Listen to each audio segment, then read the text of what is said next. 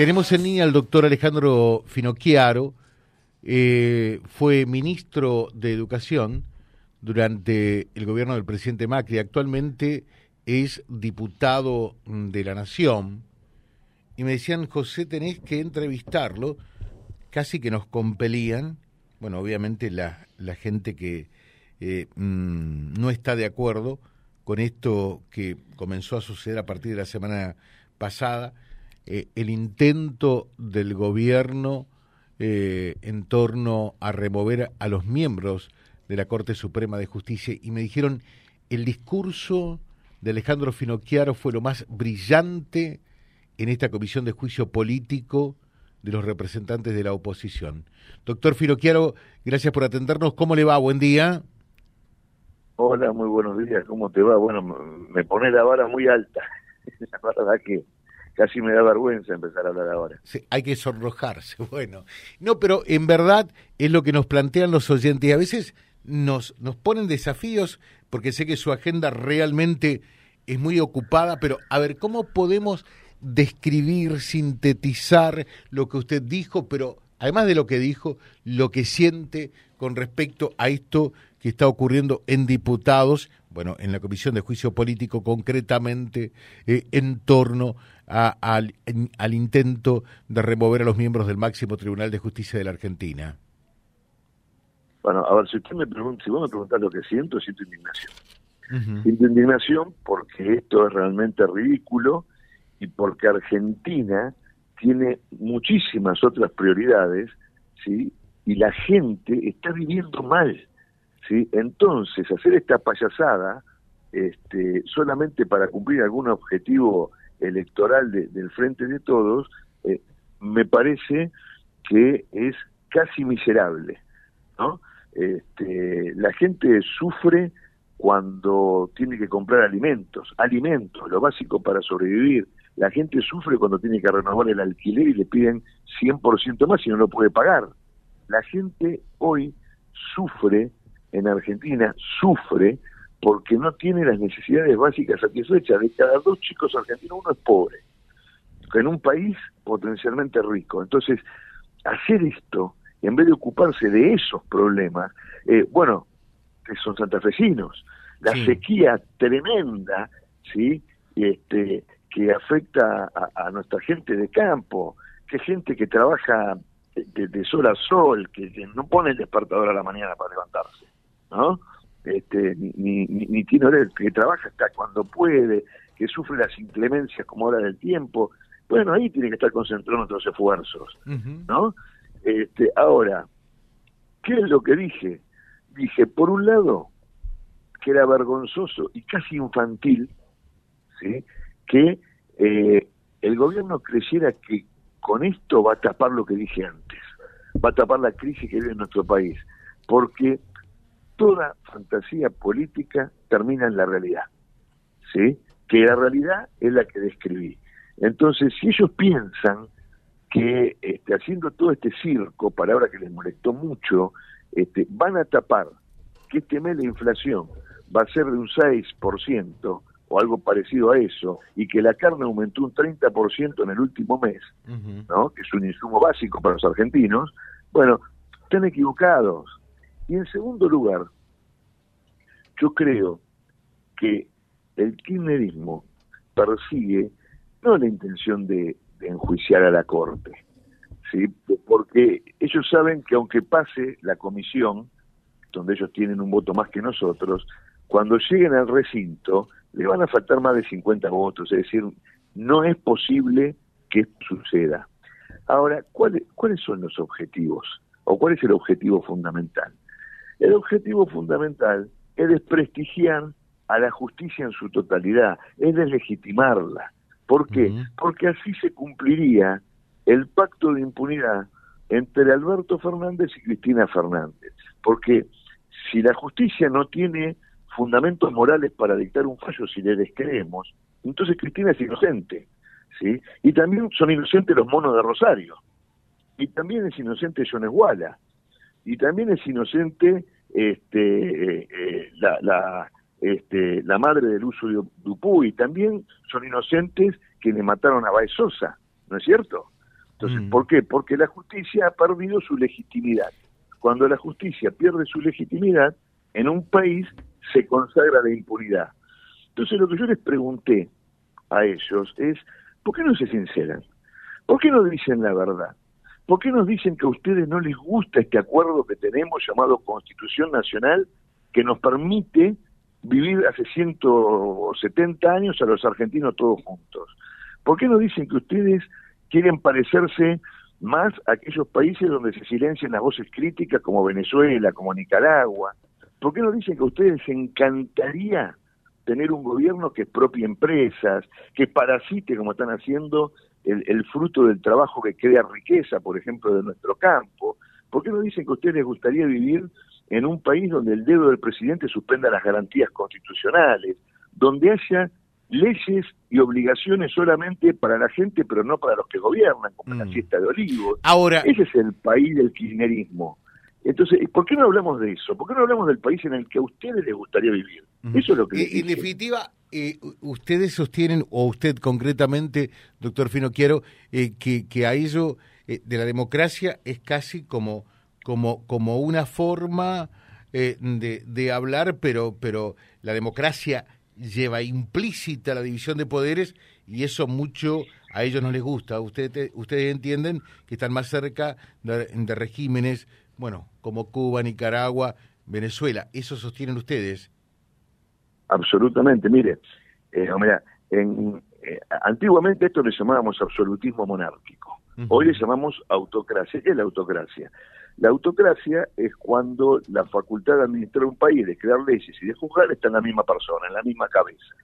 ¿sí? Y, ahí no hay, y ahí no hay derechos de nadie, porque esa, esa es la sin razón, donde todos somos esclavos de uno. Eh, el modelo de país que nosotros queremos es un modelo de país donde haya división de poderes, donde se respeten las libertades, donde se respete la república, ¿sí? donde cada uno tenga derecho de hacer lo que quiera, en tanto y en cuanto no lastime el derecho del otro. Es decir, un país donde vos como periodista puedas decir lo que quieras. ¿sí? este, un país donde un profesor universitario pueda decir lo que quiera, un país donde haya seguridad, pero para todos los argentinos. ¿sí? Este, un país donde alguien este, pueda caminar por la calle sin pensar que en la próxima esquina le roban este, la quincena que acaba de cobrar, por ejemplo. ¿no? Porque eso también es parte de lo que estamos discutiendo. Un país donde los delincuentes estén presos y la gente de bien esté haciendo lo que tiene que hacer, tratando de ser feliz, trabajando, estando con su familia, un país normal. Entonces, eso es lo que, e, e, esa es la base de la discusión. Eh, y eso es lo que ellos no se animan a debatir. La democracia no se declama, la democracia se practica, porque cuando vos escuchás, vos escuchás, por ejemplo, un líder cubano y ellos te hablan de su democracia participativa, de su democracia popular. La democracia no es adjetiva, la democracia es una. ¿sí? ¿Qué es la democracia? Es la capacidad que tenemos cada ciudadano de elegir. ¿De elegir quién? De, de elegir quién? de elegir a quién nos gobierna, de elegir en qué modelo queremos vivir, eh, de elegir qué eh, diario leer, qué radio escuchar, qué canal de televisión ver, de elegir qué queremos estudiar, ahora de, elegir continuamente. La democracia no es algo que se ejerce una vez cada cuatro años. Eso es una estupidez. Hay, hay, hay dos, dos cosas, dos puntas que, quería abordar, ¿no? Por un lado, acá dice un oyente, y coincido con él, dice, lo que más le dolió a los K, José, fue cuando tú entrevistado ahora les dijo que con esta movida lo que buscan eh, es la impunidad de Cristina. Fue así, ¿no? Y bueno, eso es lo que yo te decía antes, José. Es decir, si vos, el juicio político no va a prosperar. Saquemos eso de lado. Y ellos lo saben. Ahora, ¿vos viste alguna vez al kirchnerismo dar una batalla para perderla por tanto? No. Entonces, ¿cuál es el verdadero objetivo? Deslegitimar la justicia. Si la justicia es está deslegitimada, entonces Cristina Kirchner es inocente. Porque ¿quién la juzgó? Una justicia que no tenía derecho a hacerlo. De hecho, inclusive hay una cosa mucho más profunda que lo que estamos hablando que yo no dije en el discurso. Los populismos, en general, hacen exactamente todo lo contrario de lo que predican. Es decir, te pegan un golpe y lloran ellos, ¿no? Este, entonces, ¿qué pasa? vos fíjate nuestro populismo, el populismo kirchnerista que debe ser el peor junto con Venezuela y Nicaragua de toda América, ¿no?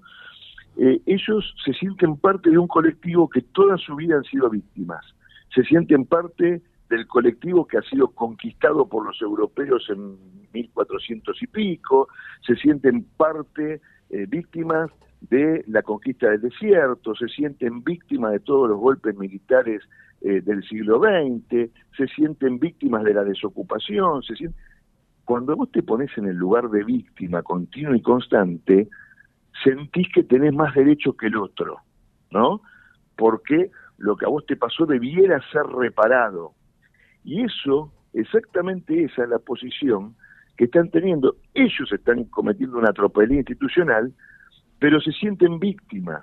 Digamos, quienes han saqueado a la República durante muchos años se sienten víctimas de una construcción oscura, atada con alambres, que no se sostiene intelectualmente, que ellos llaman lofa, ¿no? Sí, ahí nomás, ahí nomás, eh, porque ahí viene la consulta, ahí viene la, eh, la, consulta, ¿no? Eh, porque ellos que hablan de loafer, yo días atrás hablaba con, con Delía y, y yo lo que le decía concretamente es, no hubo juez de la nación que pueda eh, ocupar un cargo eh, sin tener la aprobación eh, por, por parte del justicialismo, que tuvo mayoría en la Cámara de Senadores desde la vuelta de la democracia a esta parte y, a veces mm, casi una mayoría calificada, mayoría especial, y durante tantos años la mayoría de los jueces que están hoy fueron puestos por... por el kirchnerismo o antes, en todo caso quedan algunos todavía, del menemismo, pero peronismo al fin. y, ellos hablan del Laufer, ¿no? Eh, y, como eh, un asalto a la democracia, a las instituciones, que fue lo que pretendió decir eh, Alberto Fernández en el CELAC. Y, ustedes hablan desde la otra vereda diciendo que estos populismos también lo que tratan es de hacer en más o menos un asalto a la democracia a través de una autocracia, ¿no? Sí. ¿Leo bien, ¿leo bien la realidad o no? Sí, pero con una diferencia, ¿no? Ah. Lo nuestro se verifica en la realidad.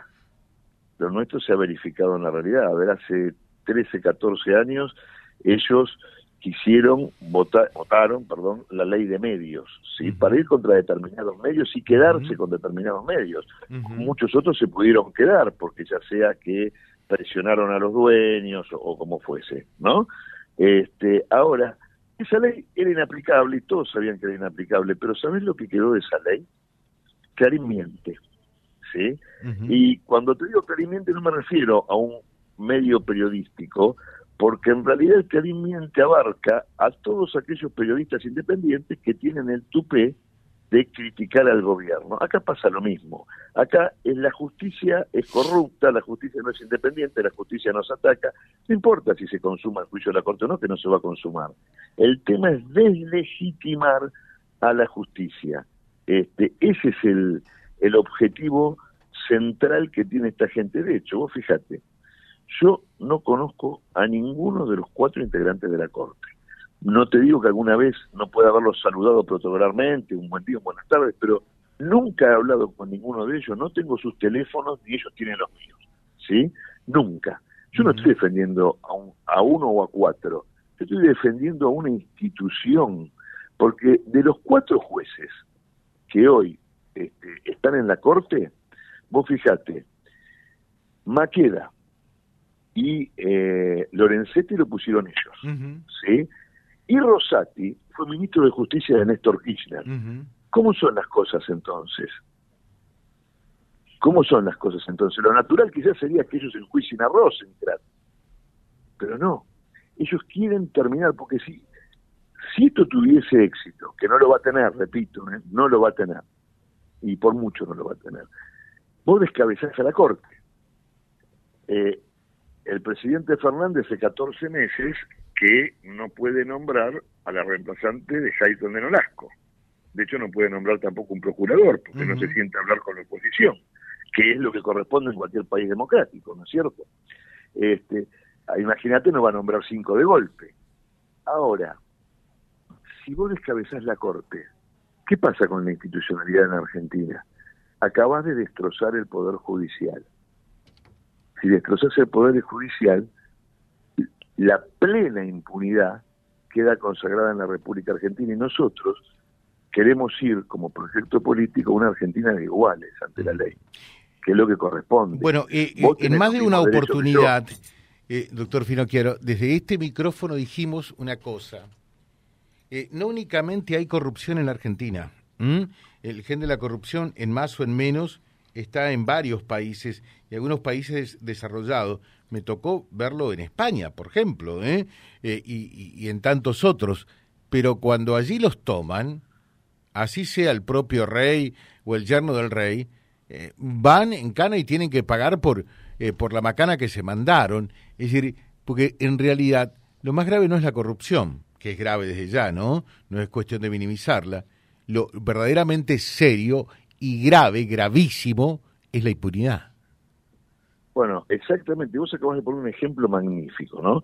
Porque cuando uno es presidente, gobernador, ministro, intendente o lo que fuera, uno tiene que elegir equipos de gente que lo acompañen y en realidad, a fuerza de ser sincero, digamos, uno no conoce 200 personas íntimamente, ¿no es cierto? Este, y vos podés elegir a alguien que sea pícaro y que haga las cosas mal y no haberte dado cuenta. Entonces el problema no es que alguien cometa un acto de corrupción, sino que quede impune. Vos fíjate en España, Urbina Rain, que era el eh, yerno del rey, ¿no? Yerno del rey, este, fue preso. No hubo fuero, no, no se dilató, no estamos todavía 20 años después, este, eh, eh, con tobillera, con domiciliario, no, no, está preso.